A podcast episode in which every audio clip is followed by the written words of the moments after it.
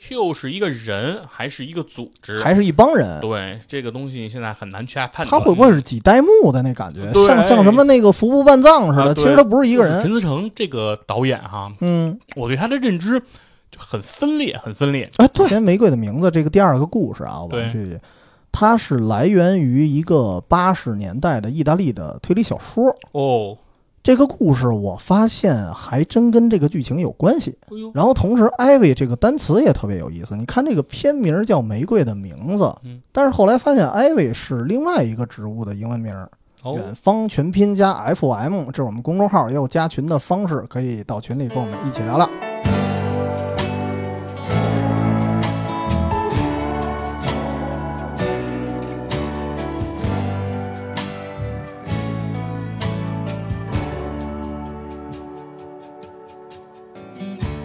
大家好，欢迎收听《远方周末计划》，我是主持人 TC。细菌佛，呃，这次呃，这次啊，就是嗯推荐的片子不太一样了哎啊，哟，因为一般情况下，咱们这个远方周末计划还推一点儿稍微冷门一点儿的，嗯就是因为毕竟是为了大家拯救片荒嘛，嗯对吧？嗯拯救片荒，拯救小说荒，各种荒。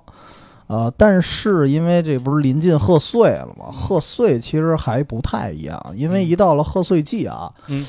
这一段时间大家看的还相对来说还是集中在贺岁电影。嗯贺岁档嘛，对，嗯所以我们呢也别说跟这个大家主流啊离那么远，嗯所以也聊一聊贺岁档。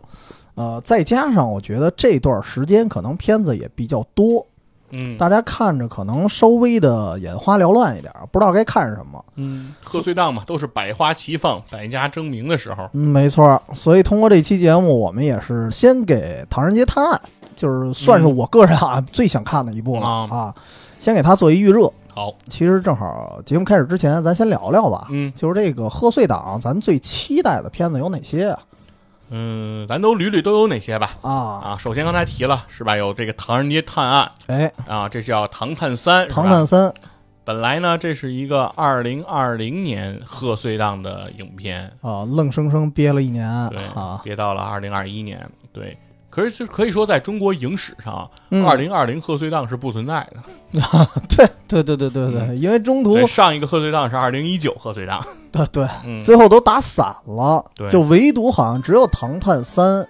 是愣生生憋了一年，啊对，直接从二零二零挪到了二零二一对，啊像东京奥运会一样。对，嗯它变成了一个新的贺岁档。对，然后另外一个就是《刺杀小说家》啊这这片子我是反正今年才听说，挺陌生的，但是看了预告片，感觉好像还还行。对，我是特别特别早就知道这电这个片子了。嗯对，就是在一七年，我们家当时有一张报纸，哦然后就刊载了这个《刺杀小说家》这个筹拍啊、开拍的这个这样一个消息。当时有新闻，对，嗯就有新闻了，是当时这还有照片呢。雷佳音就拿着一本书，嗯，书名上写的是《刺杀小说家》，拍了这么一个宣传照，也就是然后当说，时也定了是他跟杨幂，也就是说，我们今年看的这片子，我们看的是二零一七年的雷佳对。音，对，应该是嗯二零一七年拍的，肯定是没错。哦，然后据说我也后来看了一些后期的报道，就是说为什么这片子这个筹备时间这么长，嗯，它是因为这里面好像涉及到了现实和动画，就是和三 D 的哦，这有种。有一些切换对，是有吧？些切换，它应该是描绘两个世界，就异世界和现实时空的嗯一种交互。然后它可能说是在动画这个制作层面难度比较大啊、哦，成本也可能比较高。然后它可能在这个地方花的时间是比较长的。有可嗯能，因为我看的那个预告，首先我当时有点懵，嗯，因为我看的是动画那版的。哦，然后我当时就感觉这不就是又一个什么类似于什么哪吒魔童降世这种吗？嗯嗯因为全是 CG 嘛。是是是我说，但是我看了另外一版预告，就感觉俩不是一东西似的。是，对，因为它可能是有一点悬疑感觉的。对，它啊有点悬疑色彩，嗯而且它就是，并且还需要的就是说异世界和现实世界有呼应呼应和这种、哦对和这种影响。那也就是说，它的 CG 和它的现实真人嗯之中会有一些交互和产生一些影响。对，这个在影片里应该会有一些体现。嗯，那要这么看，嗯还挺期待的。对啊，然后另外一个啊《弑神令》，《弑神令》嗯弑神令》，说实话，我是今儿刚注意，啊哦，刚刚发现，之前不知道。然后，而且演员挺大牌的，陈坤加周迅。哎呀，画皮对，但是这个 IP 吧，嗯还是安倍晴明、哦啊，所以就之前有一个叫晴雅集嘛，晴雅集嗯临时还下了。所以这个片子不知道会怎么样啊，嗯但是反正演员我觉得算是保底了、嗯啊，，还是那个阴阳师的故事，嗯。然后你好，李焕英，啊，这就是欢乐喜剧人八是吧？对 对，漂亮，对嗯《欢乐喜剧人》的电影版，嗯反正光光看名儿，可能大家都不知道这是一什么故事，嗯但是看过《欢乐喜剧人》，嗯，应该看过这小品，是对，反正我不知道这个对于军佛来说是不是最不喜欢的那类啊，啊，也谈不上，嗯反正是肯定不去看。 直接就否定了。对，主要是嗨，嗯就是说，呃，沈腾和这个贾玲这个组合呢，嗯呃，如果是在不管是在《王牌对王牌》啊，嗯还是在这个这个小品的这个《欢乐喜剧人》一些节目里，嗯，对，还是有一些效果，啊、对比较出彩儿。但是真的是不是能做一个电影呢？就是东西，不好说。对对如果要是以后有的话，估计会在平台出了以后嗯，啊，比如说那个优爱腾啊什么的，会找一些机会看。哦，但是肯定应该不至于去电影院了，确实是，嗯嗯。反正这个片子我可能就等评价。啊，如果大家说啊还挺逗的，还挺好玩的，嗯因为毕竟贺岁嘛，嗯其实一部分是看一乐儿。嗯，然后如果大家都说还行，我可能会去看。哦，然后另外一片子《人潮汹涌》，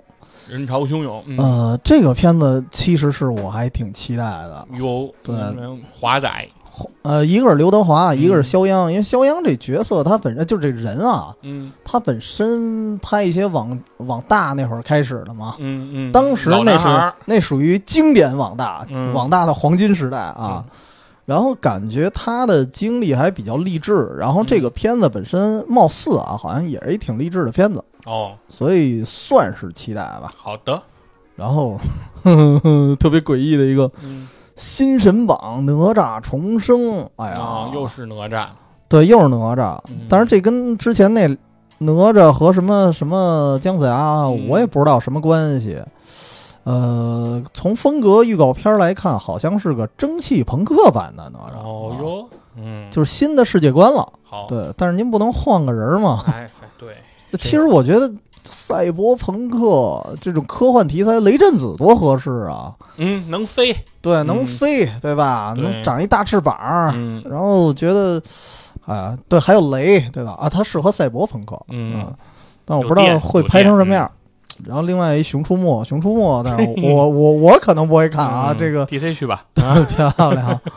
反正评价一下吧，这里嗯反正咱们最期待的哪个能排一下序啊吗？你肯定是唐探三嘛，我肯定对《吧唐探三啊》第一，嗯，然后第二是《人潮汹浪涌潮汹涌》，啊，然后第三其实是《你好，李焕英》。哦，因为虽然是一个小品、嗯放大了，但是因为这玩意儿不是毕竟是喜剧嘛，嗯所以看可能看一热闹。嗯刺杀小说家是看预告片的时候不太懂他要说啥，就、嗯其实也大概能明白，但是我觉得这种容易拍崩，嗯所以我等口碑吧。哦，啊，对，其实我呢，就是不在贺岁档的时候啊，我嗯去电影院看电影的时候不多。不多啊。，对，其实这段时间有的时候我经常也不怎么去。嗯，对，然后因为现在又有孩子了嘛，嗯然后呢，肯定就是说很多熊，出嗯没了，嗯、那倒不是，对我闺女还没到看《熊出没》的时候。嗯对她，啊、我是一九年带她看过《小猪佩奇过大年》嗯，啊，我觉得给我造成了深深的伤害。对，嗯然后所以父女一起被伤害了是吗？啊，他还好，他还好，嗯啊他主要是看里面的那个小猪佩奇插了几个动画片儿，嗯啊，他也没注意里头真人这些人出来干什么，哦，啊，他认为跟小猪佩可奇能他也毫无关系啊，嗯对，所以说我呃这这个春节档来说呢，可能就不太有我会带孩子愿意去看的片子了啊。哦，对，然后我可能后期这些片子，如果是在平台有了以后呢，我可能都都都会去看看。嗯。对，大概是这么一个情况。那排序呢？如果说最想看的一部，呃，就是说我总体的感觉，就是二零二一的这个贺岁档啊，嗯比之前几年过往的贺岁档，我感觉还是要弱了一些好像是哦啊。今，年的这个影视行业感觉上可能也稍微有一点点嗯啊，不是那么景气的感觉。嗯，对，所以说整个从这个呃明明明星的阵容啊、咖位上啊啊，包包括。导演啊，对，包括大导演的这种嗯这，种出现，比如今年的贺岁档，像张艺谋、陈凯歌、冯小刚嗯，这几位是吧，都都没有都没来，在这个时候来贡献自己，甚至包括去年的徐峥，对，嗯也也都没没插手，啊对，，所以说相对感给人感觉可能还是会弱了一点儿。嗯对，那相对来说，可能《唐探》还是一个排位比较顺位比较高的嗯，啊，其他那几个在我看来其实都差不多了。对，嗯结果还是一个去年的，对， 其实还是一实去际年上的是。去年的二零二零的，对，对，那行吧，其实我们就说一个我们大概的一个期待的嗯嗯想法啊。嗯呃，那咱说回正题嗯，啊，这个《唐探三》呢，确实是等了一年了。对，其实我一开始啊，如果单看去年来说，我也不期待《唐探三》，嗯，因为电影第一部和第二部就觉得里边推理元素确实还行，嗯但是喜剧元素确实是有点太闹腾了，嗯也不是说特尬，反正就没有让我特别期待，就是看着玩儿。对，这这就是陈思诚这个导演哈，嗯，我对他的认知就很分裂，很分裂。哎，对，没错，啊我也这感觉。最早我认识他就是从《士兵突击》嗯跟这个王宝强、嗯，张译他们那个合作的时候演的这个当兵这个什么一个励志军营一个片军儿，营剧啊，，对，然后出来的，然后他他里面饰演的叫成才嘛，嗯就是相当于是王宝强的反面。王宝强非常的这个有一些内敛，嗯，然后有一些甚至有一些愚笨，嗯对？吧？有一些这个努力，然后成才就显得比较就圆滑，哦，比较会钻营。哦，对，然后但是呢，就是往往就是说，像王宝强，因为他的执着、他的踏实、嗯他的认真，然后反而在这个自己的军营生涯中取得了很辉煌的成就。龟兔赛跑呗，有点儿哎，对，啊然后成才呢，各方面都比王宝强其实这个强，对基础嗯素质啊，对无论是军事素质啊，还是这个智力水平啊，都更都更好。嗯但是呢，就是说因为这个人设啊，啊，立不住啊主，角光环，对，所以就是处处是是最后是受制于这个王宝强哦的这么一个角色，是从那个时候刚开始认识的。那个时候的成才呢，还有点婴儿肥，脸还有点偏圆，哦，对。然后后来呢，是这个我媳妇儿看的一个电视剧，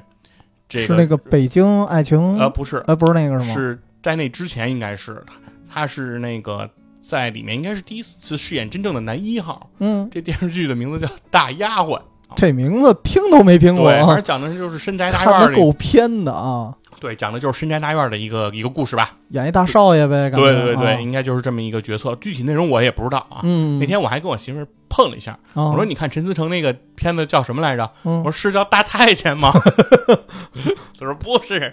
大丫鬟，哦啊大丫鬟。”，对对对。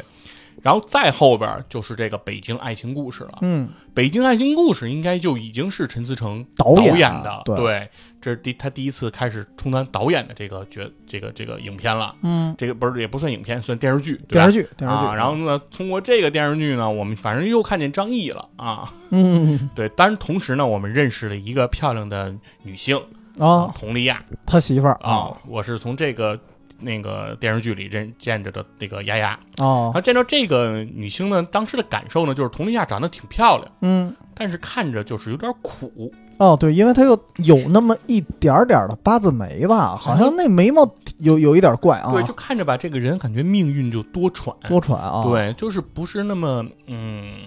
圆润的那种感觉，嗯感觉而且也偏瘦，就这个这个身材。就不像贾玲那么喜庆，对，啊反正就是有点苦啊，说不出来的那种感觉。嗯对，然后后来又听说这个佟丽娅和这个陈思诚就是相爱了。嗯，对，然后当时肯定的普遍的感觉就是，这个陈思诚配不上这个佟丽娅呀。而且陈思诚吧，一贯的啊，就是从你一开始说还有点圆脸儿的时候，嗯，肯定就不算帅的。对对然后到北爱吧，他他又有一点儿给给人的感觉，说有一点儿油腻，对，就是反正说不上来就，唉就是属于那种就是说，呃，导演因为就是陈思诚本人嘛。嗯感觉你在看这个电影、看这个电视剧的时候，感觉就是这个导演反复的跟你说，嗯陈思诚很帅。 嗯我拍这个电视剧，首首先告诉你第一件事，陈思诚很帅。啊，嗨，后边所谓爱情故事，你们爱看不看无所谓啊 啊？但是陈思诚很帅， 啊，就是这么个感觉。对，所以说当时对陈思诚的导演的水平呢，也没有一个特别完整的没没认知特。强的概念，甚至好多人不知道是他导的，对，嗯就是感觉不出来，但是还是能看出来是他导的。因嗯为如果不是陈思诚导的，我觉得一个一个电视剧里不可能啊，从一开头到最后结尾都感觉是陈思诚很 帅。感觉他是广告啊，对，然后后来就是开始这个《唐人街探案》。嗯《唐人街探案》，我对他整个这个前两部的感受呢，嗯就是探案的元素还是有，对，对推理，而且很厉害。对，基本上可以说没什么硬伤啊嗯，可以说是嗯、基本上都能圆得过来。嗯，然后呢，也没有特别突兀，比如说什么天外来客呀，什么对孪生兄弟呀，什么之类的这虽然些。可能加了一点点什么寻龙尺啊那种东西啊，但对是我觉得没有什么硬伤。嗯对，基本上没什么硬伤，我觉得这还是挺在线的。嗯啊，感觉陈思诚如果是导演呢，说觉得这个是个导演，然后至少导演和他的编剧团队，对哎，是个智商在线的水平。而且编剧也确实写了他的名字。对嗯，但是就是你在看这个电影的时候，又可以发现它里面运用这个王宝强嗯做的很多喜剧梗嗯，啊，做的这种嗷一嗓的那种，就 这就种对喜剧这一块儿吧，对有点低级啊，就是特别像是在拙劣的模仿这个周星驰嗯早期的这些喜剧作品，但是呢，他模仿的感觉又没有那么到位。嗯啊，，他的这种喜剧的层面呢又没有到那么深刻。嗯然后王宝强的这个演绎能力呢，好像又没有周星驰那么驾轻就熟，给人感觉很生硬的一种感觉。所以说这个怎我怎么说呢？我觉得就是如果看这个电影，我相信也是有很多人嗯会被王宝强在里面的这些所谓的搞笑桥段嗯逗乐就有一嗯点儿啊。就是说，如果贺岁档你在电影院里，王宝强一出来，滋儿哇乱叫一下，大家可能也会挺高兴的。嗯大家也会乐。但是我觉得那种乐和真正被一种幽默所打动，对，可能还不太一啊他还样不。太一样，对，所以就感觉陈思诚好像是在一方面非常的突出，嗯但是在另一方面感觉好像又有点做不到位，嗯就是这么一个感觉。嗯，呃，反正我觉得感觉差不多啊嗯，但是我不知道会不会有一种原因啊，因为他每一部当时都是贺岁档，嗯，对。然后他要是拍一个纯推理吧，有点儿严肃，有点儿沉重了，嗯在那个时间有点儿不太合适。所以这时候其实可能委曲求全吧，拍一点这种喜剧元素，然后确实也有大量桥段，能看出算是致敬周星驰。嗯，对，但是确实是王宝强那个喜剧有点儿这这太夸张了，我的感觉啊。嗯然后以至于我发现有一个什么问题，啊就是这两部片子其实大家会反复的有人在看，嗯甚至反复的，你看甭管是抖音呀、甭管是豆呃那个那个 B 站呀、嗯其实都有人重新解读，嗯因为毕毕竟它这个推理元素还是挺强的。嗯呃，但是一旦解读的时候，肯定涉及剪辑啊嘛，基本上喜剧元素全都被剪下去了。哦，对对就因为没有人看那些东西，对，大家看的重点其实就是推理本身。嗯，没错，对，所以其实它的推理本身还算比较吸引人。是，但是当时对我来说啊，因为二的时候就是抛出了一概念，嗯说这个侦探排行榜第是一第一的 Q 到底是谁？嗯但是 Q 其实也没干啥，就是也没有显出多多那个神通广大。嗯所以当时我对三没有那么强的期待，但是， 呃，就就嗯聊聊到今天话题了，就是二零二零年出了一个《唐人街探案》同名网剧，哎，对，这一下我觉得不只是我吧，嗯应该很多人都被吸引着，突然想看《唐探三》了。嗯，这个网剧一刚一出来的时候啊，嗯我对我的对它的感知不太好，因为首先呢，是我刚是开始看它的介绍，发现呢，就是说是重新启用的一班人马，就对是演员全变了，就是刘昊然啊、王宝强他们他们都基本上在这里头没怎么出，没没怎么出出来，对对对对对，然后呢，在这种情况下呢，我就想，感觉上就是有一伙人，嗯，然后觉得《唐人街探案》这个 IP。好像是借 IP 哎似的，火了，啊对对对，然后为这打造一个同样类型的名字，贴牌啊，，对的这个电视剧出来，然后来蹭蹭热度。嗯，我开始感受就是这样的，其实一开始也是这么想，就是是看之前啊，我觉是得嗨，这因为我当时觉得唐探 IP 有那么厉害吗？然后还拍一网剧啊，嗯，至为不至为， 对，至于不至于。 当时看完了之后啊，嗯，尤其是当然咱最后四集咱先不说啊对他，他是他这个他这个这个网剧放映的模式也非常不一样，嗯，它既不是那种一集一集的给你出，然后也不是那种也不奈哦飞一口对气儿全也给你不是出来，哗全都给你砸上来，嗯，它是四集四集的往出拽的，对嗯，就是相当于是一个故事一个故事的给你，哎，对，它一共其实是三个案子，对。嗯然后前呃，先说前俩故事啊，嗯我觉得前确俩实还不错，嗯而且这里面明显的就把世界观啪一下扩大了。嗯这个所有的一些线索还都指向了《唐探三》这个主宇宙。嗯，就是最后你能发现，至少前八集看完了，你会发现，咱们刚才所谓的这些新启用的人马，实际上是会在《唐探三》里出现的，嗯，他们是会合并到这个主宇宙的。对而且最重要的一点就是，这个男主角林默，嗯他其实在《唐探二》里头就已经有他的名字了。哦对，就是那个侦探排行榜叫嗯阿莫，哦，已经有了。对，所以说当时是有一个铺垫，还不是说硬生生加进来的。嗯所以当时我觉得也挺惊奇的啊，就是合着这个网剧拍完了之后，你会发现其实《唐探二》原来做了一个挺大的局，是嗯，已经给后面做了一定的铺垫 了。嗯，没想到陈思诚这家伙心思这么深，再也不是士兵突击里的那个小胖子。小胖子了是吗？小圆脸了，嗯对，所以其实这也涉及到刚才咱们说陈思诚前后印象的一个落差，就是感觉嗯应该有一点油腻哈、哦就是我我真没觉得帅，虽然嗯大家有些片子塑造的好像比较帅的一形象，嗯但是呢，发现《唐探》之后，你会发现其实如果啊，编剧真的主要是他，导演也主要是他，嗯，而不是靠一个团队，其实他拐名儿的话，嗯那感觉他还是很有才华的。嗯啊很有才华的啊对。包括刚才的喜剧元素，我觉得有有可能是受贺岁片的影响，嗯，不能全怪他本人。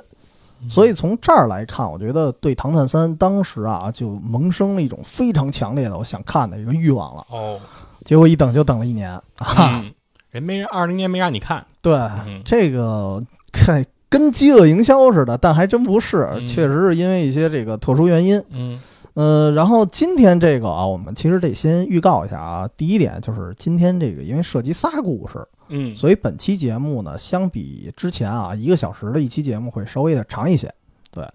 然后另外一个，我们就是这节目会分成两部分来聊，嗯一方面是把网剧的这个剧情咱们回顾一遍，就算是给《嗯唐探三》做一个铺垫。好，然后同时呢，就根据网剧当时留下来的一些线索，我们嗯做一些所谓的过度解读，好，然后就对这个《唐探》可以说叫《唐探宇宙》了，唐人街探案已经形成了自己的宇宙了。对嗯，做一个未来的预测。好，但但是还得总体说一嗯下，虽然这三个案子我觉得良莠不齐吧，嗯，但是呢，我感觉它都挺引经据典的，哎呦，都特别古典。嗯就是你在这个故事里，你能发现很多其他以前老的电影啊，或者是甚至古籍上出现的一些哦，剧情。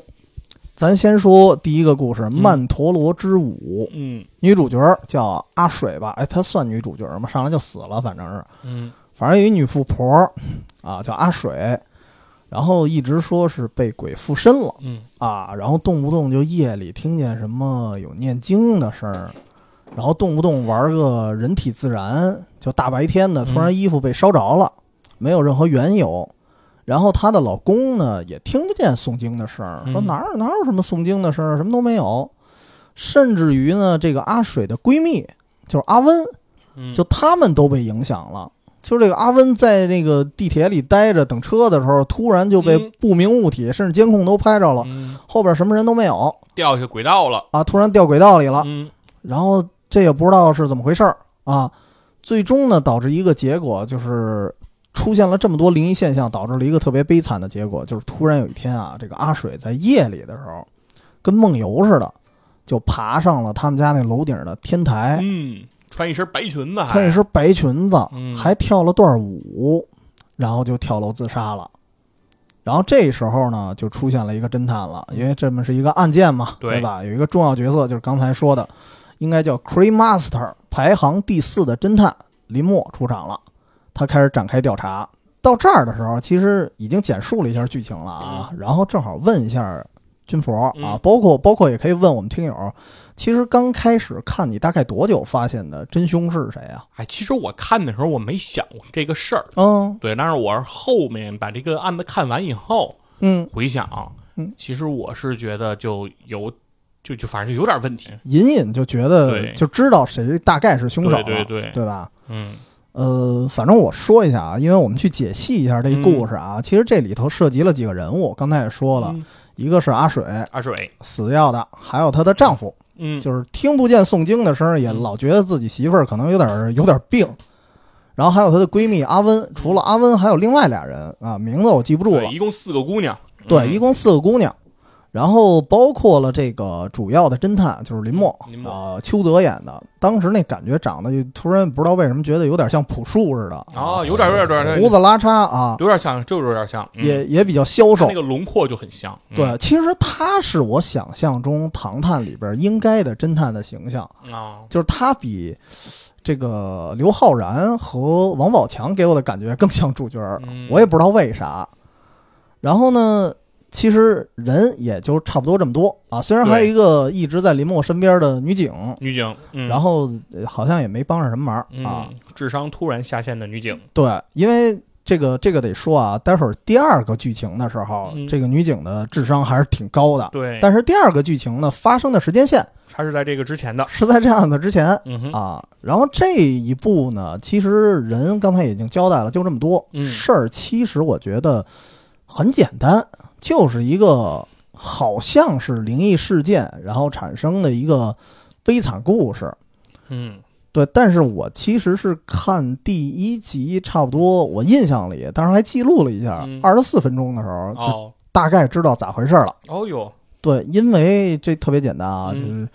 首先他看着那么多灵异的东西，嗯，但是我们很确定《唐探一》和《唐探二》它都不是鬼片儿，对，对吧？然后这本身呢，它也你可以理解为叫本格派或者什么的啊，这是一个悬疑片儿，嗯那没它错不可能是鬼。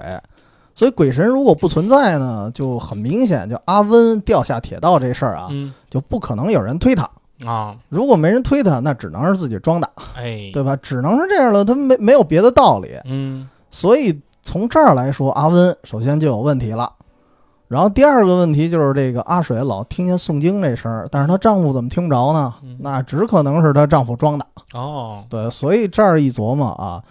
呃，又是一骗子。嗯哼然后这俩人都有问题了。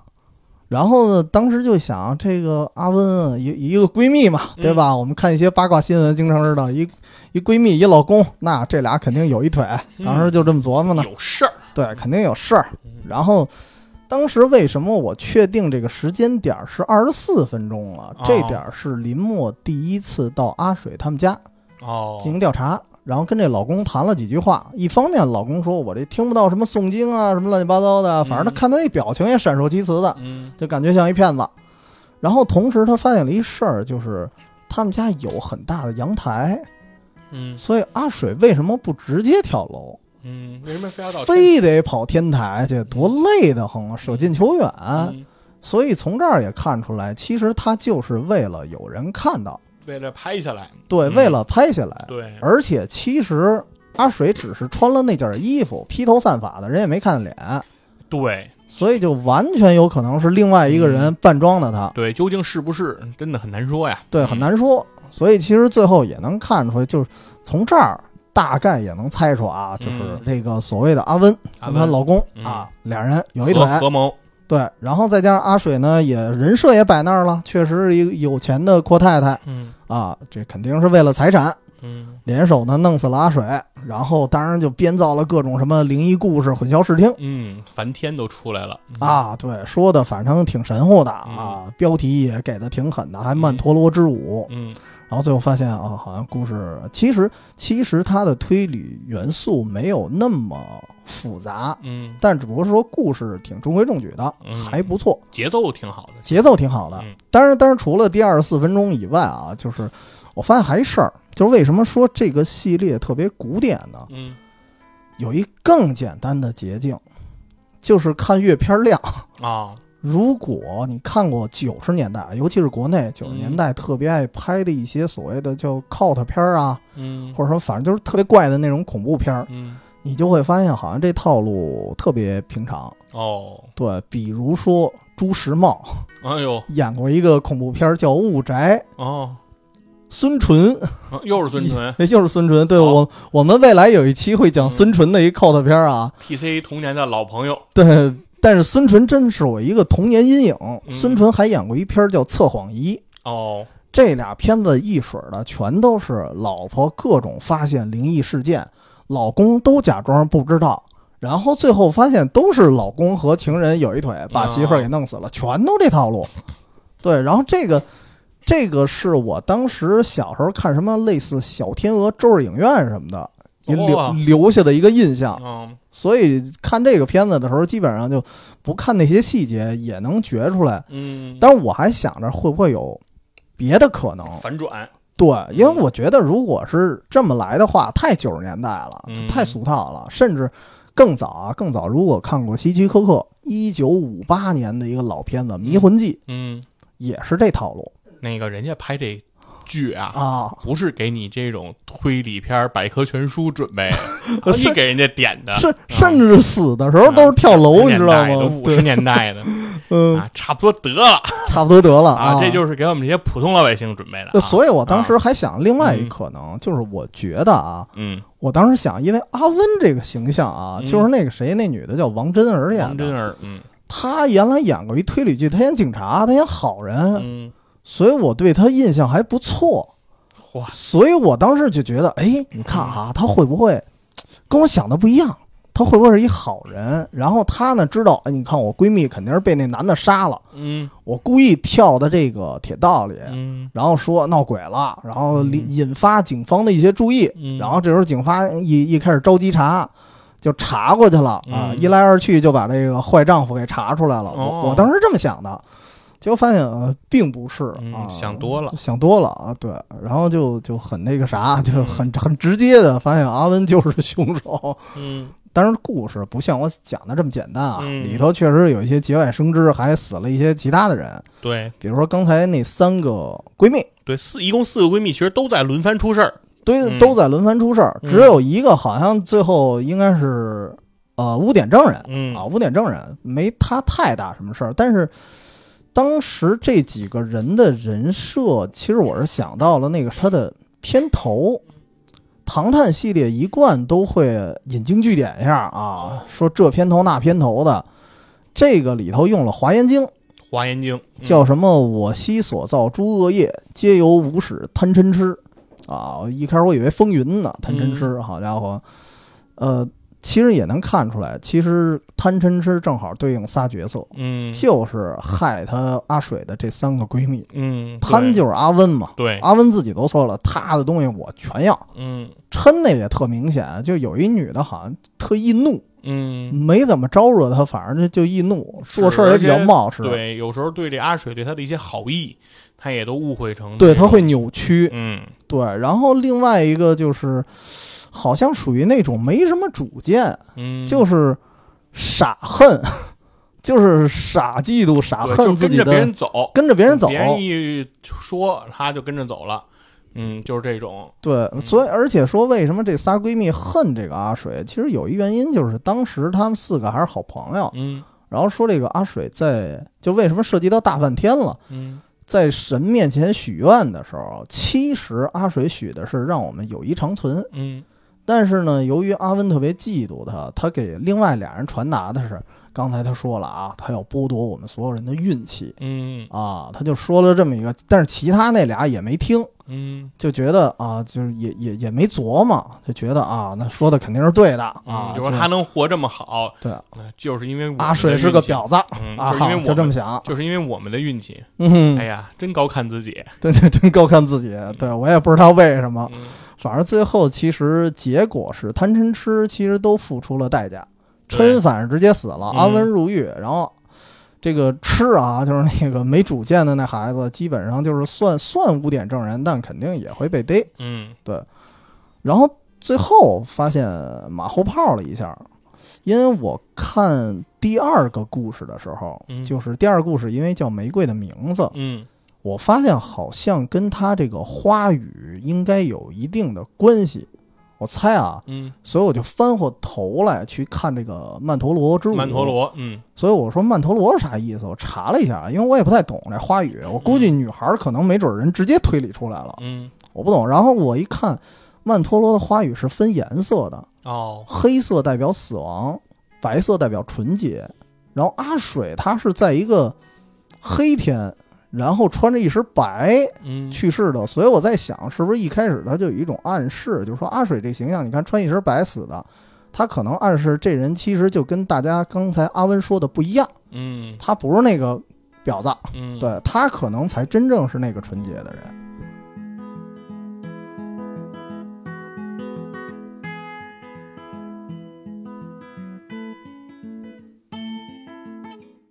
第一个故事算是一个开胃菜吧，但嗯是其实这里头好像没有太多关于唐探这个电影主线的事儿，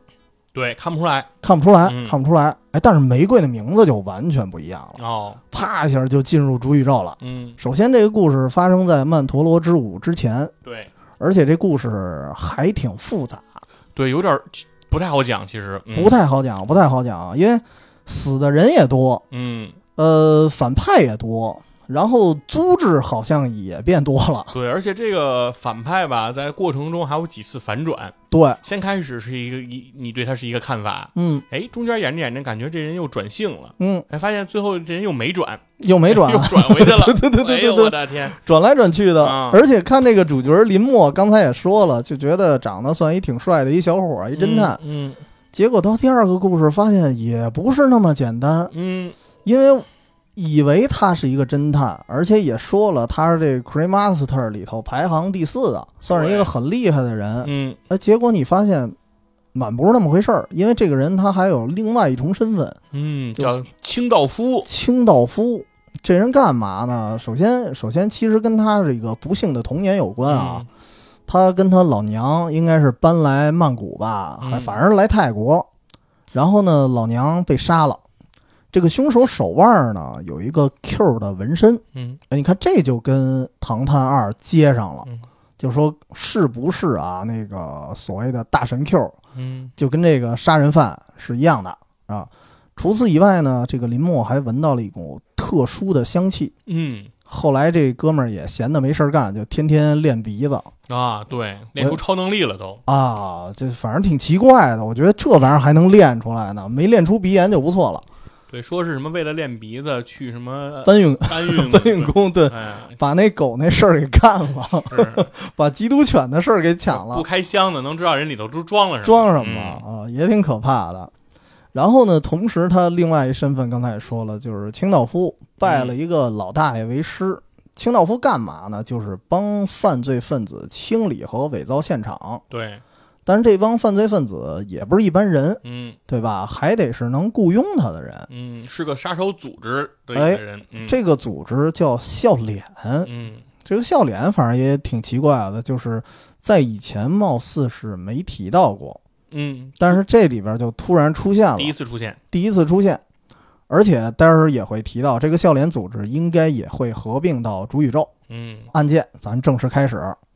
这部分刚才说了啊，死人特别多了啊。 嗯第一次死人，林默是作为呃还不是作为侦探出场的，他是作为清道夫，对，是死了一个私家侦探，然后他到那儿伪造现场去。然后第二次呢，其实又是一个让他伪造现场，嗯但是呢，出了一些其他的特殊环节，就是这次是一个作家被杀，对，是一作家，嗯他刚到现场没多会儿，突然警察就来了，对，感觉他又被陷害了嗯，被人点了似的感觉，啊。对，而且过几天警方那边发现了一个凶器，凶器上有他的指纹，嘿，他只是在去往那个作家被杀现场的过程嗯中，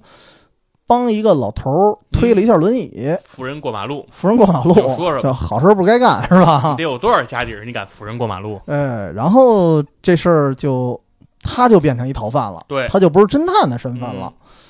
所以这时候呢，这个后来啊，因为也是为了洗清罪名，再加上警方，其其实这个故事线是至他少，那个不是说他不是侦探的身份，嗯，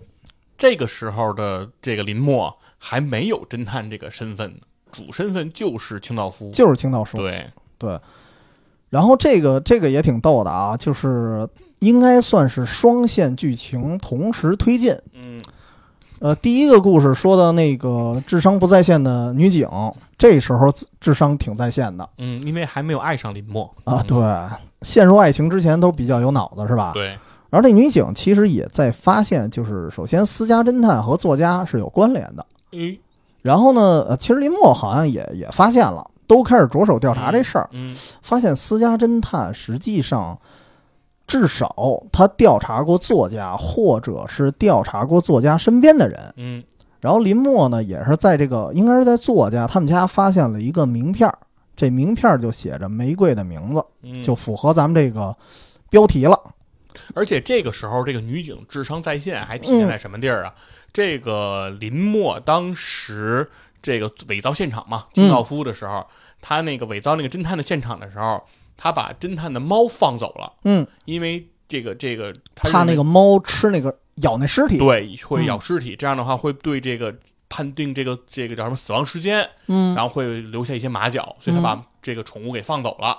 然后这个所有的警方呢，其实都没有注意到这一点，只有这个女警嗯，在家里发现了猫的脚印儿，说哦这个家里是养本猫来的，是有猫的，对，但是现在猫没了。嗯那而且呢，如果是这个人在自杀之前把猫放走的。或者是怎么安顿了这个猫？嗯他应该会在自己的这个遗书啊等等上面会有会说一对，声，会有对提及对，但是对然而并没有提及此事嗯，那就说明一件事儿，是有人来把猫放走了，哦那这个人就一定会参与到他的死亡之中。嗯嗯，这就是证明他智商在线的一个小细节。对，所以其实从这儿也能看出，他还超越了这个清道夫的一些思维了，对，对，然后呃，而且这时候还出现了一个很奇怪的角色啊，嗯到后来好像也没提了，就是林默的一个邻居叫小爱吧，哦，对，一姑有娘一姑娘，她老来，她好像能跟动物说话，哦，对，能沟通，说是嗯能沟通，嗯，然后也不知道是一什么角色，然后后边好像也没提，然后《嗯唐探三》的预告反正也没他，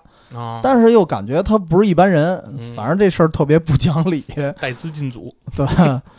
呃，反正这个时候就是林默也开始着手调查，就发现了这个名片儿嘛。嗯根据这个名片儿找到了一家花店，哎，这花店就叫玫瑰的名字，嗯认识了一个女人，就是张钧甯演的嗯艾薇、啊。当时其其实我看这片子之前，我都不知道这演员是谁啊，啊，你不知道张钧甯吗？真不知道。哦，就跟岳云鹏当时的状态一样，也没名儿，这不红啊，这个。但是看完了这片子，真红那一身儿哦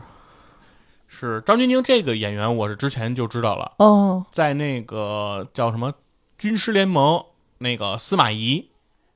哦，是那大个军师，对吴秀波，哦，吴秀波，哦，对演司马懿的那个那个那个那个片子里，嗯，对张钧甯在里面就饰演了，就算是挺重要的角色吗？还是应该是挺重要的，应该是张那个司马懿当时的老婆是张春华嘛，嗯对他应该是他的结发妻嘛，嗯，但是曹操为就是曹丕吧，嗯应该是曹丕为了笼络住这个司马懿，或者说控制住这个司马懿。又给他找了一个算是妾哦这样的角色，献给他的一个线对给就是不也不那不叫线呀、啊那叫刺。刺 哦，对对对对对对对，那时候地位还不一样对呢，对，啊宾主关系得搞清楚啊。嗯那个，这是就是赐给了他这样一个女人，嗯然后呢，但是呢，这个司马懿呢表现的又比较惧内嗯啊，对，所以说那个当时曹丕还给这个、呃司马懿写了一个算是旨意吧，嗯就是说让司马懿叫攻克乃还啊，就一定要把张钧甯拿下。漂亮啊，对，当时呢还不了解吴秀波、嗯啊，后如果你要了解呢，觉得吴秀波必然能够拿下。呃，然后然后说到艾薇啊，嗯说说回来，嗯，这个艾薇是作家的妻子， 妻子，对，然后其实没见了几面儿，他就把林默给绑那儿了。嗯，然后说这个，我觉得你就是凶手，对吧？我就要给我丈夫报仇。嗯，然后一来二去，中间其实是横生了很多枝节，包括一些黑白两道的追杀吧。嗯，然后这俩人其实是从算有一点敌视，其实是互相怀疑的，嗯，因为林默也怀疑艾薇其实是害自己老公的凶手。对，艾薇呢认为林默，你都是清道夫了，你怎么不可能是凶手呢？对吧？你至少跟凶手得是一头的，一伙对，的。而且警方也发现你这凶器上有你指纹了，你怎么解释吧？反正就一来二去的，经过各种的算是跌宕起伏的故事，这俩人也不知道怎么就日久生情了，反正嗯滚了床单了，啊就。然后，但是后来这个艾薇的身份就一点一点开始揭晓，嗯，因为林默的身份一开始就给你了，艾薇的身份其实未知的。对，咱这个时候就开始揭晓，他是说，呃，也是女警调查出来的，这点还是很厉害的。嗯，就是说他原来年轻的时候，从至少十几岁，十六岁吧，就开始有结婚史了，嗯，就开始嫁人，就开始嫁人啊，嗯嫁一个死一个啊，嗯嫁的都是富商，克夫啊，对，非常的克夫，但是这克夫克的有点很奇怪，然后最后一直在继承的大笔财产。嗯，到最后这个作家貌似好像是一穷作家哎，似的，对，跟以前的人的这个背景都不太一样。都不太一样，但实际上也演了没两集，你就会发现，其实这作家呢，算是一个谁谁谁的私生子，嗯，隐形富二代，隐形富二代，也是一个巨大遗产的继承权的人。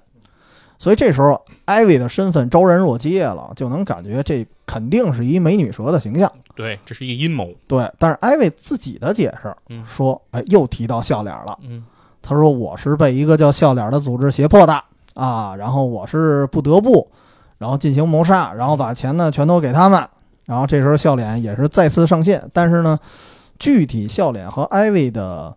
关系是什么，也只是他一面之词。嗯只不过从他呢，他为了赢得这个林默的信任，说了我这个放弃遗产还不行吗？对吧？嗯，反正林默是信了。反正林默是信了嗯，观众其实反正我当时也信了，嗯就是乍一看因为漂亮嘛，说什么对算颜什么值。即正 义哈。对，然后最后反正确实啊，首先艾薇他真的不是直接的真凶，嗯，所以这里说反派也一堆人嘛，有真正下杀手的人，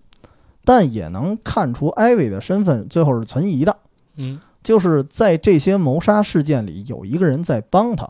而艾薇呢，所谓的放弃遗产，其实只是他放弃了，嗯，但是他肚子里有一孩子，对，对，这是林默不知道的，嗯相当于他通过这孩子还是能够拿到遗产。当林默反映出这个事儿，并且发现啊，还有一点就是，呃，死死亡现场有几个人的死亡现场出现那个烟味儿，嗯不是林默逮的那个凶手的时候，他就觉得啊，艾薇还是有问题。但这时候艾薇已经跑了，对，然后跑了，而且这个时候其实给了两个细节吧，一是艾薇跑到了伦敦。哦，也不知道为什么跑到那儿。然后另外一个就是他的脖子上是有一个纹身的，对，是为洗去的，嗯，但是仔细看仿佛是一个 Q 它而且它里面有一个动画效果，就是嗯亮一个光，亮一个光对，闪过来，然后类似一个圈儿带一个尾巴那种感觉，嗯啊，类似于小时候那种闪光的金卡似的的那感有点觉，那种感觉，嗯嗯。然后到这个时候，其实故事就戛然而止了，就是你也不知道艾薇的身份到底是什么，不敢说他直接就是 Q 这个角色本身，因为毕竟 Q 那个角色在林默小的时候就见到过，嗯他这个岁数吧不太符合，而且那 Q 那个纹身的位置吧也不太一样，是对，所以也不知道他到底是一什么人，又是一个人还是一个组织？还是一帮人。对这个东西现在很难去判断。没错，呃，第二段故事也算告一段落了。嗯最后呢，只是交代了一下，刚才也说了，林默其实是清道夫，他怎么变成侦探的呢？嗯，就是您得有一侦探身份吧，对好跟警方解释我为什么老出入现场啊，不能跟警方说我对我就是清道夫，这嗯这不能说。对，于是他就拜了一个特别不靠谱的师傅，其实他那师傅还不如他呢。嗯，这师傅就是王宝强王宝的强唐嗯人啊，也算是主宇宙的唐人，是在这里头出现了。对，对，所以其实从最后的交代，你感觉呃，首先时间线上这一集的故事应该是唐人去美国之前，嗯，就是在《唐探二》之前，对，对。然后，所以其实也能预示着林默最后也能合并到这个主宇宙里面，但是嗯具体是一个什么样的角色呢？嗯不知道。对，这里面还出现了那个 Kiko 嘛，对，就是出现也是《唐探二》 Kiko，里的那个角色，对，嗯，也在里面露了一脸儿，嗯而且 Kiko 那个角色当时出现的让我觉得特别奇怪，嗯，因为林默是首先他是认识 Kiko 的，对，很熟，然后他们俩的这个排名也经常是一上一下。嗯，然后同时呢，Kiko 在帮他忙的时候，他们是远程视频嘛。对，通过视频，然后 Kiko 好像对旁边说了一句话：“那死变态又来了。嗯，”然后那死变态是谁不知道，哦，说明 Kiko 有自己的故事。是，然后这个我当时是我认为啊，我一开始以为是埋了一个主宇宙的彩蛋呢。哦，后来看了一个解释，说陈思诚其实当时有计划要拍 Kiko 单独的网剧，哦，只不过就是没成型，就是看看到时候观众反响怎么样。嗯所以我觉得埋的这个彩蛋有可能是为了那个单独的网剧。嗯，有可能，所以其实从这点看，也越来越像宇宙了是，因为因为这个《唐探》现在这个网剧还是以林默为主角儿，对当然当然除了第三个啊，对，其实这种怎么说呢，就是嗯这个这个两个案子吧，嗯，第一个案子中规中矩，对，哎，第二个案子离奇曲折，离奇曲折，呃而且第二非个案常复子杂，确实又开始跟主宇宙做整合，嗯，然后引出了很多幕后的这个真凶，对，就比如说先开始引入了笑脸组织，笑脸组织然啊，后笑脸组织除了是一个这个呃杀人组织啊、杀手组织嗯，之外，其实它还是一个这个怎么说呢？就是说利用女性来女性盈利嘛，对，然后嗯骗取这些男男就是富豪嗯，那个的这个遗产的这么一个组织。然后呢，而且呢，还引出了这种 Q 的这样一个伏笔。嗯，然后，另外张钧甯这个角色呢，又非常的复杂，非常复杂，对然后到心最后也机不知道深他远是谁， 对。然后最后，其实林默也没能制服他，对吧？对，真正没逮着他。其实这感觉特别像那个福尔摩斯当时没逮着那个叫艾艾艾艾什么林的那个艾琳娜的那个，啊对，有一点那个感对觉。然后所以一直大家幻想中福尔摩斯可能爱上他了，对，所以说这 个等于这两个呢，这两部呢铺出来以后，给人感觉是一种上台阶儿，嗯，就是你开始登一个山，哎，感觉就正好登到了这种最险峻的地方，对哎，景色非常的宜人啊。嗯，然后你就非常想通说还有第三案，对吧？啊哗、又给你扔出四级，这时候你就想，哇，这四级是不是让这我绝对是对更上一层让楼了我得呀登上峰啊顶啊啊一览众山小，揭开之前的层层迷雾，然后啊摔得啪嚓啪嚓的，对，结果没想 到，嗯，所以缆车下来了， 下来了，嗯，嗯。所以我们我们也得说说第三个故事啊，嗯这个叫《幽灵邀请赛》，嗯就光听名字啊，就突然不一样了。啊哎，对前两个名字我还觉得有点花儿的感对，觉，曼陀罗呀、玫瑰呀，是有吧有一点诗意嗯，啊。第三个突然幽灵邀请赛什么玩意儿啊？就只能说啊，我只能说这一部很好玩 儿。然后再加上你看啊，刚才也说了，《唐探一》和《唐探二》嗯喜剧元素多吧？嗯你看喜剧元素回来了嗯啊，还你真你 是你只能这么这理个解网呗剧嗯的前八集确实没有什么喜剧的成分在，对，因为嗯前八集真的很严肃，我感觉就是相当于咱们之前的评价，嗯，就是《唐探》系列把喜喜剧元素踢出去了，对，风格很硬，对这这这直接就给你来一本格推理。没错，但是《幽灵邀请赛》吧，就挺怪的，就开始玩这种怪力乱神的事儿了。嗯大概也说一下剧情吧。首先是变出来一堆，应该是五个吧，五灵童叫。嗯五个年轻人角色。首先，这个人设就感觉挺怪的，像那种特别浮夸的富二代，嗯但是也能看出其中有一哥们儿还稍微有点脑子。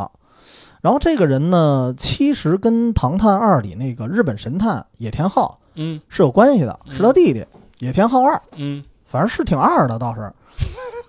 好吧，对，然后其他的角色，反正那几个角色吧，特别没有辨识度，除除对嗯除了程潇挺好看的，其他的好像也、也没看出干了啥。对，而且有一个嗯，有一个号称智商担当的在那里面，哦对，然后那个什么拿电脑嗯，破解什么东西，嘣儿了吧啦那儿敲，啊啊最后好像也什么都没然后干，最后咔嚓人一断电， 啥也没有了。 啥也没有了。嗯，对，而且最后智商担当其实还是野田昊二。是对，而且野田昊二也也得说一下，在 c r e e Master 上也有排行的哦呦，啊，据说好像排两千九百九十九，哦好就啊，就是挺高的。嗯，呃，他哥是应该排第三。啊哦，然后这个是干什么干什么事儿呢？首先听这名字啊，嗯什么什么邀请赛，嗯发现哎跟电竞有关。嗯这是这五所谓的五灵童啊，组建了一个战队。嗯反正一开始的感觉挺浮夸的，就是玩的也不行。从一帮小学生里买了一个，手里买了一个参赛买了参赛权名额，嗯啊，然后就去了一个，还非得去一小岛上，嗯也不知道为什么。一开始不知道为什么，后来还还给你解释了。嗯到一个与世隔绝的小岛上参加这个电竞比赛。结果呢，在决赛的时候突发事故了。嗯当时甭管是战队还是观众，都被类似于一种所谓的黑客，但是这里头又有点像幽灵、嗯，电子幽灵吧，封闭在了会场，大家都出不去了。然后这时候就挺奇怪的，然后这个幽灵号称啊，他就是当年这个冠军战队的一个狙击手吧，好像是这么一角色。说他本人这个实际上人已经失踪多年了，哦，然后他的鬼魂呢就回来了，我回来干嘛呢？我要复仇。哦，这复仇干什么事儿呢？说说这几个人啊，就是凡是参与这游戏的人，已经退不出游戏了，只能在这游戏里玩儿。然后，凡是在这个游戏里死掉的角色，他在现实中都会以相同或者相似的方式死亡。哦呦，映射了，对，其实这还挺吓人的，这嗯这种设定啊，因为之前有一美国电影叫《生存游戏》，嗯，基本上也是这套路，但是美国那电影是纯鬼，哦，是纯闹鬼啊，但是这肯定不一样了。嗯，然后最后各种死亡之后，其实也会发现一个事儿：人在濒临死亡的时候，他会就是心态会崩。对，对，所以呢，这时候发现有些人啊，就开始露出了真面目。然后最后我们其实一点一点的去抽丝剥茧，也会发现这个剧情其实是一场大局。嗯，它整体是一个局。然后虽然刚才那看着很二的那个人啊，居然是这个局的始作俑者。嗯，当然，由于他这个形象他看着比较二、比较天真，他肯定不是反派。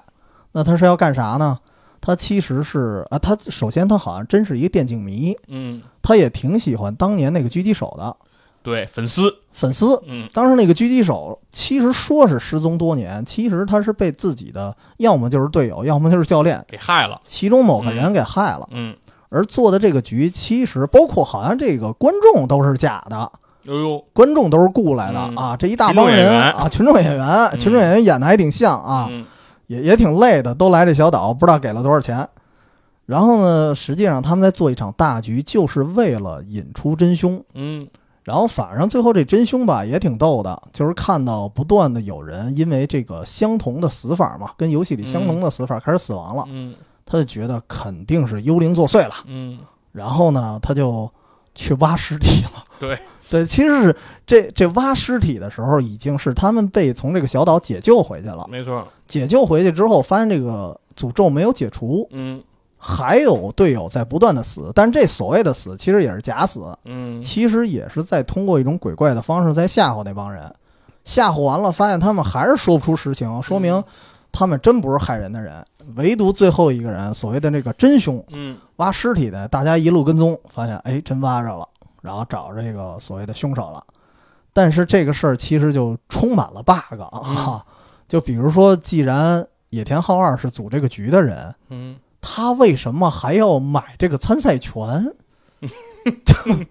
嗯就反正不太讲理啊哦嗯，有钱， 可能我没看懂。嗯 对，反正这个抛开 bug 不说，嗯反正整体的故事吧，还是那句话，嗯也也挺古典的。怎么说呀？嗯， 这个故事啊，就是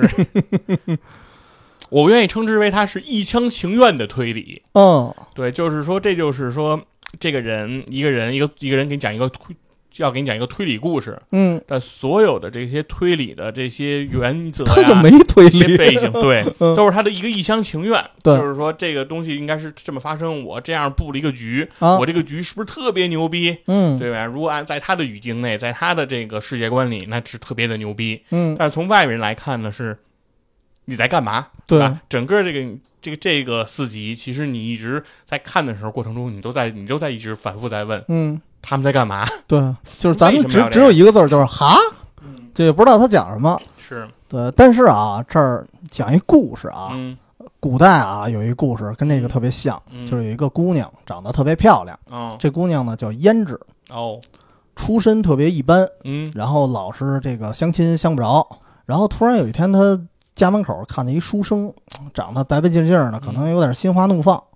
然后也不好意思搭茬儿。然后这时候这姑娘有一个邻居叫王氏啊，嗯反正也是成熟女熟女嗯啊，就觉得一看就知道小姑娘什么心思啊。她说：“你是不是喜欢这书生啊？嗯这样我给你捎个话儿嗯，然后帮你去提个亲。”嗯，然后结果是王氏后来给这事儿忘了。 嚯，胭脂呢，就就自己就有点相思成疾，就病倒了。嗯病倒了之后，王氏后来想起这事儿，跟胭脂说：“你怎么病了嗯？”胭 脂说：“嗨嗨，这不就是因为这点事儿吗嗯？”然后王氏说：“嗨，就这个相亲这事儿啊，嗯因为我得等我老公回来出差呢，对吧？因为正式的提亲，嗯肯定我们家那口子回来跟人正式提啊，对吧？我一嗯妇道人家的不好说。嗯然后但是啊，就是当时也不知不知道什么思路嗯，他说：要不我夜里叫这男的来，你你们俩私会一下，就是古代啊，也不知道怎么就这么开放了。嗯然后说你们你们俩私会一下嗯，提亲不行，私会可以嗯啊，私，会可以，不不不知道。然后这王氏呢，王氏这人也有毛病，嗯她是有情夫，啊她老公不是老出差嘛，啊她把这事儿跟她情夫说了。嗯这情夫呢也不咋地，嗯，哎，心眼儿琢磨，你不是夜里去他们家吗？嗯干脆我去吧。火去了之后，呃胭脂人也不傻嗯不从，首先说你你肯定不是，就觉得。嗯然后后来呢，这个反正一来二去，他胭脂就说最次最次的啊，我只能把我一双绣花鞋给你。哦这个故事就叫一只绣花鞋。火嗯，就反正那情夫就把嗯绣花鞋给拿走拿走了当一信物。啊他说这个你什么时候正式提亲的时候，嗯什什么时候才能真正来？哦然后这情夫呢，回家路上把绣花鞋还丢了，哦把这鞋呢被另外一人捡走了。这个这个人我们暂且称之为真凶，哦真正的凶手，因为后头也牵扯命案了。哦然后这真凶呢，其实也觊觎王室，火 就反正特别乱，嗯早就想跟他弄点事儿了。哦，然后听他们家窗户根儿去了，然后这嗯情夫正好说，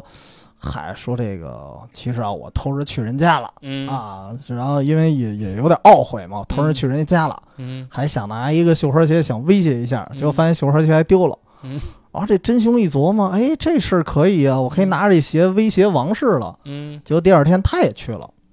但是他去错走错屋了，嗯走到胭脂他们那院儿去了、哦啊，大夜里的嘛。嗯胭脂他老爹就出来想拿把柴刀就 就砍他，结果呢反手被这个真凶给杀了。哦杀了之后，胭脂就认为夜里来我们家的是谁，肯定是那书生啊，对呀就把那书生告了。书生又年轻，也不会辩驳，就被打下狱了。嗯得亏这案子是当时换了几个人去审，嗯然后终于有一个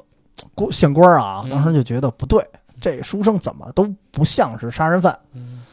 然后一一来二去一琢磨，说当时啊看见这书生这事儿谁是见证？这胭脂后来一琢磨，反正经过多方查证，那不就王氏吗？嗯然后就逮着这王氏了，一顿打，好像是那古代嘛，嗯那会儿都省事儿啊嗯。打打完了之后说，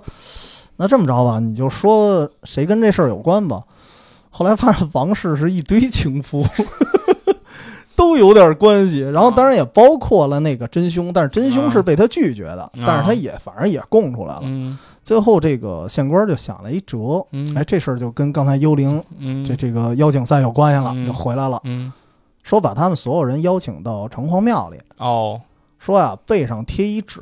嗯说你们可以不招供，你可以说你不是凶手，嗯嗯但一会儿我就请神，嗯然后请神，我让菩萨在后背给你们写字儿，嗯直接就写谁是真凶。嗯说你，所以你现在还有点机会，嗯然后让他们全都挨着墙边站着，嗯说等一会儿我再进来。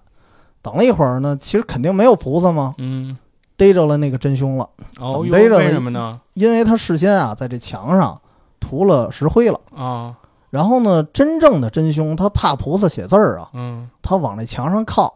哦贴的很紧贴得很紧，他不希望让人看见，嗯所以发现他这纸上全都是灰，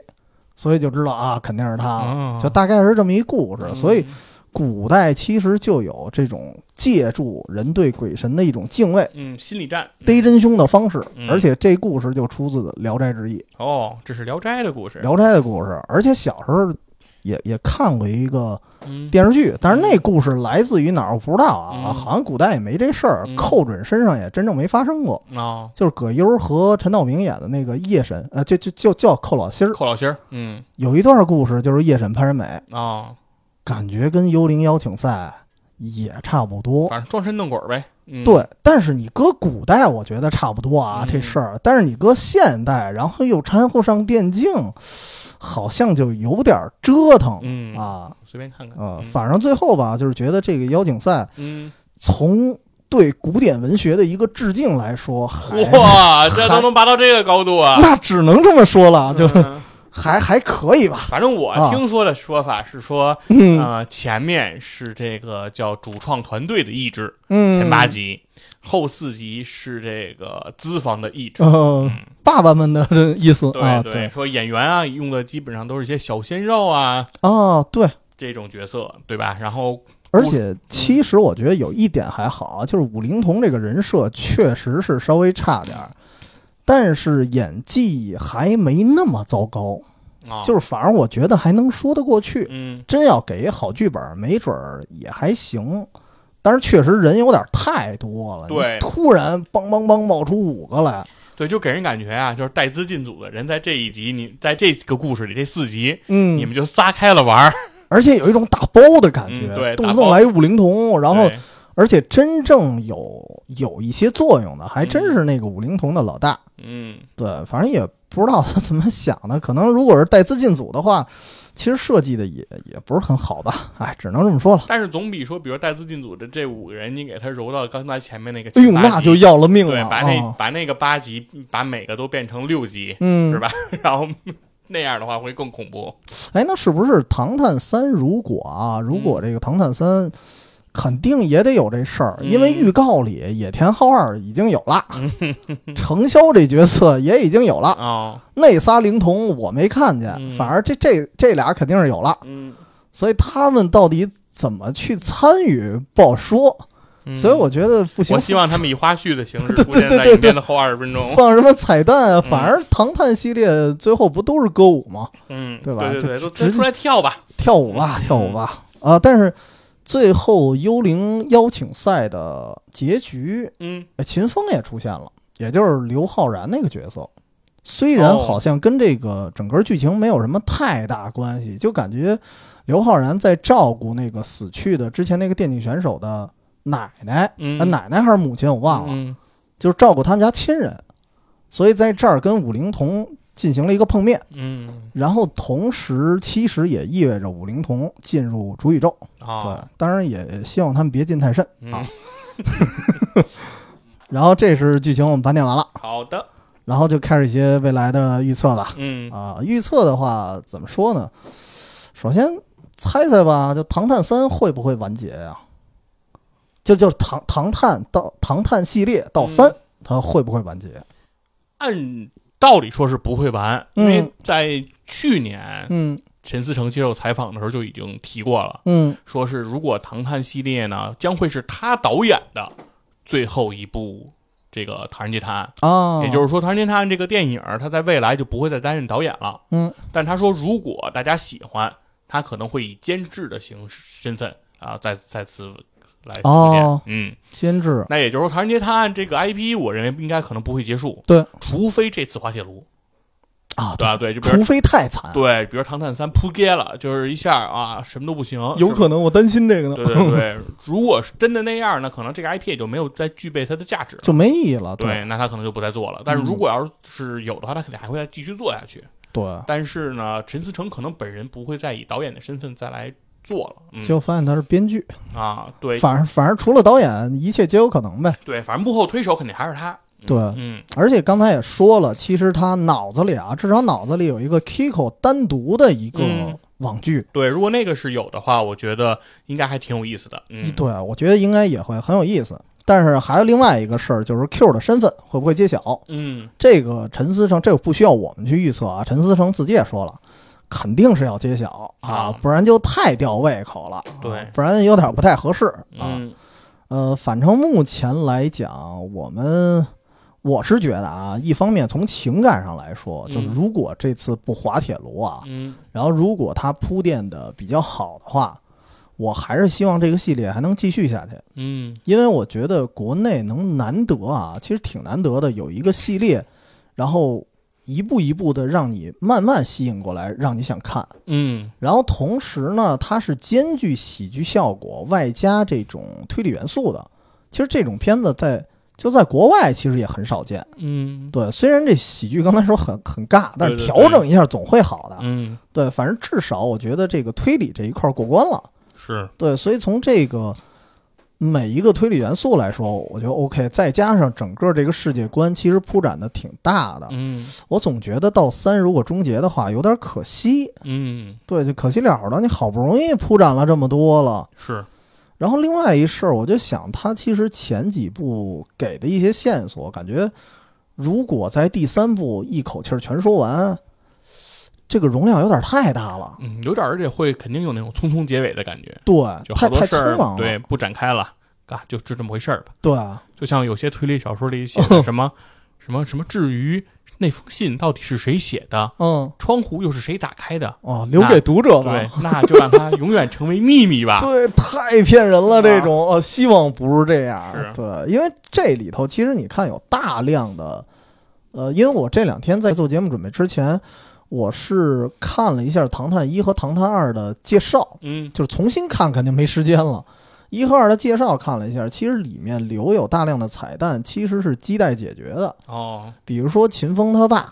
嗯因为秦风这个角色就是他父亲被逮起来了。嗯，对对对，然后具体什么原因，到底逮多少年啊，嗯或者什么什么其他的涉及的问题都没说。嗯对然后秦风是曾经报考过警校的，但是被刷下来了。对，因为政审说是没合格，嗯对，因为他面试居然说了一句“我要策划完美犯罪嗯”。对，所以为什么现在很多人预测说秦风在第三部会会黑黑化是吧？对，嗯但是我估计不会黑化，但是这事儿你至少得解释吧。嗯，然后第一部张子枫那个演那个一一个女孩叫思诺，对，张子枫的这个扣儿还没解对嗯她还没解，而且她还要回归。啊。他要一回归的话，那又节外生枝了。对，因为为《唐探一》其实这个案子的幕后推手，最终来看是嗯张子枫的嫌疑非常大的。对对，那所以说呢，张子枫其实并没有在《唐探一》里被他们去伏法，没有。伏法。啊对，对，因为他们也确实是同情张子枫的经历吧。嗯，嗯，对。然后，那他如果要是继续回归的话，其实还是可以去引出不少东西的。对，所以引述了这么多东西，我觉得一集好像不够拍的，嗯，应该是不啊够。而且包括那个第一集张子枫的那个男同学，好像后来没出现了，嗯没没人提了，我不知道是。是忘了呀，还是说也是伏笔啊？嗯不知道啊，这个不知道算不算过度解读。是有的人说说这个有可能是致敬《白夜行》，啊，因为那个谁，张子枫那个角色不是叫斯诺吗？嗯，然后他英文不叫 snow 吗？就是雪。雪哈。然后那嗯那个《白夜行》那女主不就是叫雪雪啥的吗对？对对，对，反正不知道真的假的。嗯然后第二部这宋轶也回归了。啊其，实我觉得特奇怪，我觉得宋轶，我我当时看的感觉就是那个肖肖央那角色，嗯我觉得不是什么大角色呀，怎么就回归了？然后唯独有一个谜底，有一个谜啊，就是嗯他说他有一妹妹，嗯，他妹妹好像被拐卖了，嗯拐卖的也不知道在哪儿，说叫宋茜啊，也不知道是什么人，唯独有这点儿。但是这如果这一步再揭示他和他妹妹，反正嗯也挺折腾的。对，其实就是有点搞不清《唐探三》啊，嗯究竟是把这些疑问铺的更全给你说清楚了，就是说还是是怎么着铺？的会更大，嗯，对？吧？嗯，再给你结更多的扣儿，还是给你前面解开更多的谜，对。这个不好说，不好说，嗯其实不好说。而且现在对于这个 Q 的身份的揭晓啊，嗯，主创团队自己都说了一堆了。就是嗯当时是去年刘昊啊然接受采访的时候，刘昊然自己就说了，我看了一下网上的说法，嗯还挺逗的啊。 嗯有的人说就是 我，嗯因为秦风嘛，Q 打头的，啊，对吧？然后也有人说是这个宋轶的妹妹宋茜嘛，也是 Q。嗯然后也有人说是王宝强，强也是带一 Q。好 家伙，就是特生硬，反正他自己一边说这个一边乐。嗯，，对，但是具体是哪个呢？他当然肯定不能给咱剧透了。嗯对，但是说了一句话，嗯当时好像张钧甯说的，嗯，就是说在网上看到的一些解读，就是说嗯 Q 的身份有人揭露的是对的，哦，已经有人猜出来了，有人猜出来了。啊嗯，所以我在想，会不会就至少啊，肯定是出现过的，对，肯定是。过往人物嘛，嗯，对然后这是咱们的一个想法，就是未来的一个想法。然后预告片儿也大概看了一下，我嗯看了一下，应该他那个意思，我理解的是，如果想要见到 Q，嗯，就要突破三道关卡。哦，然闯后三关，对这三道关卡，我感觉应该是大家分头去完成，而不是依次，哦，不是说全靠这个唐人嗯和秦风。应该比如说那个，因为出现托尼贾来哦，也挺怪的，我也不知道托尼贾在这里头是干啥的，感觉是一个会点武术，嗯但是对又啊不不怎么灵光的一那人，肯定要打，对有打戏了，肯定有打戏。嗯然然后我感觉应该是他突破一关，那日本人突破一关，然后秦风负责突破一关，不知道啊，嗯是不是大概这意思？嗯反正每个人都得有点作用，嗯所以要从这么来看的话，故事铺展应该挺大的。嗯再加上这次又加了好几个日本的，算是很不错的演员，嗯，对，所以这时候如果一部就完全收尾，太难了，除非你拍的跟那个。复仇者联盟似的，动不动您给我来仨钟头的，但是我觉得国内电影应该不会，嗯应该不会，应该嗯不会。然后这是对于剧情的一个大概的一个预测啊。嗯然后笑脸组织，嗯笑脸组织，我当时简单的想了想，反正是没猜出来，哦，这也猜不出来。对，但是呢，因为这次做节目之前，我算是把那个玫瑰的名字啊，嗯首先玫瑰的名字这个第二个故事啊，我对们去，它是来源于一个八十年代的意大利的推理小说，哦，然后趁着一个周末给它看了你。给他看了，对，它讲的就是十三到十四世纪之间，在一个修道院里边儿嗯发生的连环谋杀案。哦，然后呢，这个故事我发现还真跟这个剧情有关系。哎呦，对，嗯所以只能从这个角度去说啊，笑脸组织大概是一什么样儿。嗯首先，在不剧透、不剧透这个玫瑰名字小说的情况下啊，嗯说一下，就是这个所有谋杀的原因啊，修道院里所有的罪恶的根源，嗯真的是和笑有关，哦，是因为在他们那个年代，嗯就是僧侣之间对于笑啊，甭管是微笑啊、嘲笑啊、嗯大笑这种情绪，他们认为是异教徒思想，哦，不严肃，应该是封杀的，就是嗯叛逆。说你这玩意儿，你笑就是忘记了恐惧，你嗯你不恐惧了，你怎么朝拜我们的神呢？嗯对吧？嗯啊，说大概有这么一说法，嗯他们的意识。所以其实他所有的谋杀都和笑有关，所以当时也会想到这个。你看玫瑰的名字，他所有的谋杀那就是笑脸儿，嗯都跟笑脸儿有关。嗯所以这一点儿可能是有一点点儿对应的。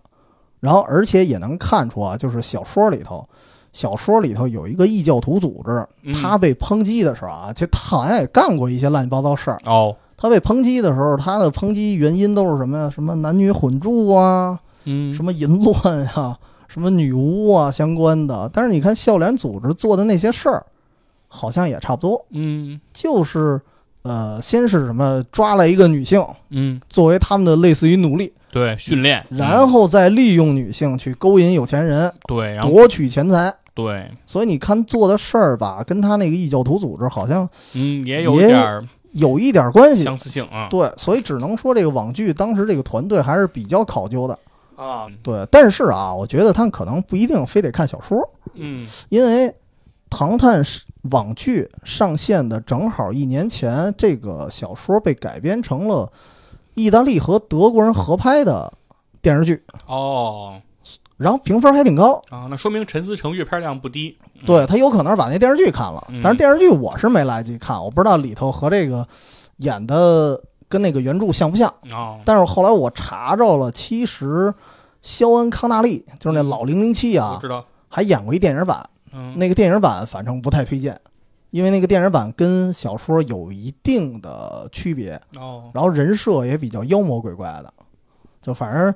这个小说跟它是有一定关系的，但那是看来这个小说的影响力和知名度还是很高的，啊知名度还挺高的。不停的翻拍，对吧不停的翻拍电影嗯，嗯电视剧，嗯，因为为它其实里面讲的更多是一些宗教的冲突，嗯，它的重点其实还不全是谋杀，嗯对，只不过就是后人有一部分会觉得它是一种推理小说的，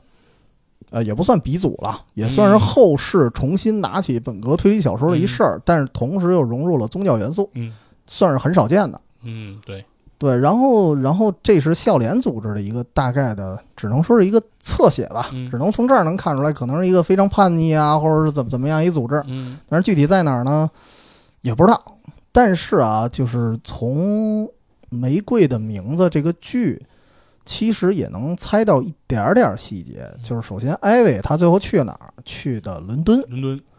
然后同时，艾薇这个单词也特别有意思。你看这个片名儿叫《玫瑰的名字》，嗯然后他开的花店呢也叫《玫瑰的名字》。嗯但是，所以我当时想，艾薇就是玫瑰，嗯，但是后来发现，艾薇是另外一个植物的英文名儿。哦，是常青藤。常春藤啊，常青藤最大的特点就是物种侵略，嗯，荆棘的那种感觉，对，它就是有一点像寄生虫似的。嗯我住在这儿之后，我就把你物种侵略了，嗯我吸收你的养分了，这就跟张钧甯这个角色的身份特别像。而且还有一点就是，常青藤最大的分布地区在英国，哦，也是在英国，所以我在想啊，有可能笑脸最后有可能就跑到英国去了嗯，啊，就至少啊，至少他一个大总部嗯，在英国，反正那个《唐探二》的时候，那个 Kiko 帮他帮老秦查的时候，查但是虽然他查的是 Q 啊，他已经说了，首先不在加拿大，也不在美国，嗯，哪儿都不在。那后来一想，那不就剩欧洲了吗？嗯反正《唐探》系列，日本曼谷，嗯，还有这个这个美美国走都去了走一圈了、嗯啊，该去欧洲了，对，所以没准有第四部啊， 想是这么想。然后同时还一事儿，其实我觉得算是一推荐啊，嗯就是好多现在电视剧的片头嗯，特别有意思，哦，就是我们跳过的那个，对，嗯，而且现在好多 A P P 那平设台，定的，嗯，对跳它自自动给你跳跳过片头片尾，但是我觉得可以翻回来看看，嗯，就是因为这个片子的片头很有意思，就是它出现了笑脸组织的那个 logo，哦，也出现了 Q 的 logo。然后这个东西它不是随便摆那儿的，嗯它是用一些就是俯视的卫星地图的方式哦，去拼出来的。Q 的那个是完全看不清楚，就嗯特别模糊，但是那个笑脸儿的那个很清楚。嗯笑脸儿的那个地图，就尤其是他额头的位置，嗯我当时大概看了一下，是一个拼色的房顶儿，然后这房顶儿旁边好像还有一个俯视的塔尖儿状的东西。嗯，然后这个建筑所在的那位置是一个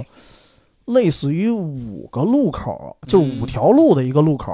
咱咱这儿可能叫什么五鬼拍门之类的啊，嗯其实挺不吉利的，在欧洲好像无所谓。后来我大概查了一下，因为这地儿我恰巧去过，哦，原来还老去。它是伦敦的皮卡迪利广场，哦，这个地儿还挨着唐人街。那就是它的俯视图，对哦那就挨着是它唐俯人视街图那就那就是说明肯定得有一个故事得发生在这个伦敦了，我觉得得嗯有，虽然他那个另外一只眼睛啊，就他那左眼好像是个环岛还是个啥的，嗯，那我不知道在哪儿，哦但是他额头那个标志其实很明显，而且额头我总觉得就是隐喻啊，我觉得额头这个东西像头领啊或者什么什么嗯头嘛，对吧？嗯对，所以应该是它的一个类似于总部，所以至少我觉得会和伦敦有关。但是由于现在这个大家也出不去啊，嗯因为疫情的原因，大家也去不了，所以未来会不会拍这部呢，就不好说了。啊啊，对，现在能不能实现真的到伦敦唐人街去拍是吧？对，因为这个，我觉得它这个系列电影特别麻烦的一点在于，就是你还真得跑当地的唐人街去拍。嗯，据说当时拍《唐探二》就在纽约的时候，嗯还引起了当地的一很大的轰动呢。哦，当时老百姓说这又是拍什么大片儿呢？然后陈思诚，然后包括当时的演员很自豪的说这是拍我们中国的片子呢。哦，对，有有这么一段儿，但是所以英国能不能拍就不好说了。呃，但是这个这个是这是笑脸啊，嗯，但是 Q 的这个身份仍然不明啊，哦就是我也没敢乱猜， 哎呦，你都不猜猜吗？我真猜不出来，不是不是不猜的，哦直接就没看出来。呃你有想法吗？我猜这个张钧甯的可能性挺大的，其实、哦对，因为我觉得他的身份非常之神秘，而且我觉得他的嗯心思之缜密吧，或者说他的这种演技，嗯就是说我不是说张钧甯本人的作为演员的演技，是说这个嗯漂亮角色哦，之中的演技，对吧？玩弄林默于股掌之上。嗯，对，那如果这么说，你看林默如果是排名第四的话，对吧？嗯你能把第四名，对吧，玩的跟个二傻子一样哦，这倒是，啊？嗯，那你得排第几啊？就只嗯，然后其中其他的二三四名，二三名又有了，对啊吧？那嗯只剩第一名了。对，哦，这个这个当然有可能，啊而且嗯 Q 刚才咱们也说了，就是 Q 会不会他不只是一个人？对，而且对我觉得很有可能他会是，比如说一一群人或者一个机构啊，或或者他会不会是几代目的那感觉，嗯对像像什么那个服部半藏似的？啊对其实他不是一个人，哎，对，有也有这种可是能。是一代称。对，嗯而且换言之说，笑脸和 Q 的关系，嗯对吧？咱们现在看上去说的是笑脸控制了张钧甯，嗯，张钧甯被笑脸集团所控制。那有没有一种可能，实质上笑脸只是 Q 这个集团之下的一个小的部门分儿支对或者什么的，对，有没有这哦？种可能？反正反正是可能性，我觉得很多。对，其实嗯老大应该是 K，因为 K 这事儿大嘛，对，勾蛋 K 最后全都出来了。没错儿，嗯，然后这个其实当时也是看了一些其他人的解读啊，嗯反正都挺好玩的。嗯有的说这个 Cream Master，你会发现特别有意思，这个名字嗯，他叫犯罪大师，他不是侦探大师，哎，对哈，所以当时有的人会考虑做这个 APP 的目的是干什么？嗯是不是某一个大的犯罪组织通过然后做这么一个 APP 选拔人才，选拔那种可以进行完美犯罪、嗯，有这种能力的人才？嗯而秦风恰恰不是原来有这个梦想嘛，对对对，然后再加上这个预告片儿，不是秦风有一点好像是黑化的感觉吗？嗯所以这时候会不会出现笑脸组织或者所谓的 Q 去招募他？嗯而且 Q 可能是一个虚构的，嗯，对，就是好像大家一个遥不可及的一目标似的，嗯，对，所以有有人这么去解读，我觉得说的也挺逗的嗯。但是具体是谁，我我也不敢说。但是你说那张钧甯，我觉得我也比较倾向。嗯但是总总觉得不太像，嗯 就是为什么啊？就是因为好像是看过什么类似的片子，但我也想不起来了。就嗯有那种情况下啊，就是女主看起来好像是美女蛇似的，